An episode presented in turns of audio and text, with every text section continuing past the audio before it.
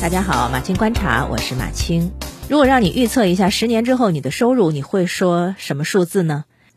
中青报拿这个问题去问了全国各地的大学生，有两千七百份问卷调查，结果显示，六成多的大学生评估自己毕业十年内会年入百万。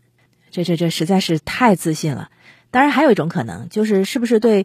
未来十年的物价上涨有点误会 啊，开个玩笑啊。但是究竟是为什么会这样？呃，也有不同的分析。澎湃的一篇评论呢说，谁还没有过年薪百万的梦想呢？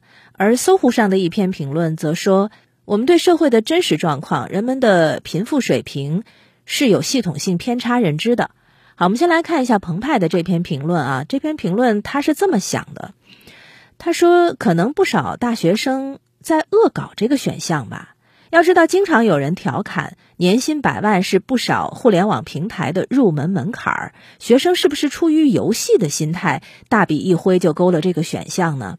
他说，这应该不是一个普遍心态吧？因为很多面试求职的大学毕业生还谈什么百万年薪啊？有房补都很开心了。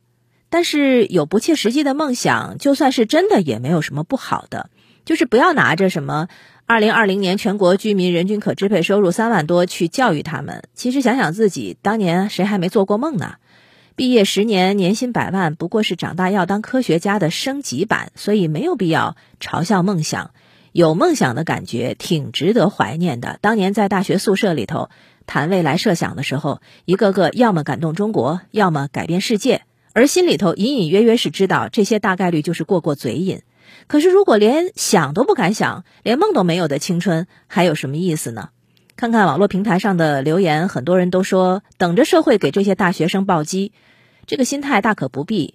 作为比他们年长的前辈，倒真希望能够梦想成真。毕竟有梦想，而且有机会让梦想成真，这才是社会欣欣向荣的标志。那搜狐上的评论呢，是觉得倒不见得是恶搞，很可能呢是真的对社会真实状况了解不够。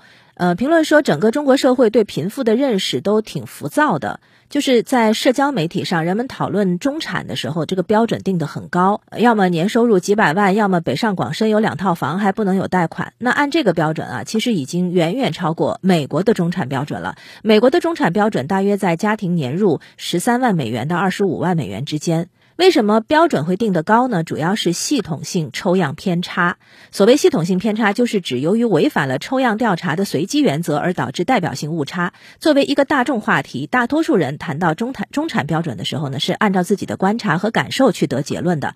而讨论这个话题的人本身就是有良好的经济基础，而且基于社交媒体的不可避免的特性，观察到的往往是。幸福炫富，那这个时候系统性偏差就进一步加大了。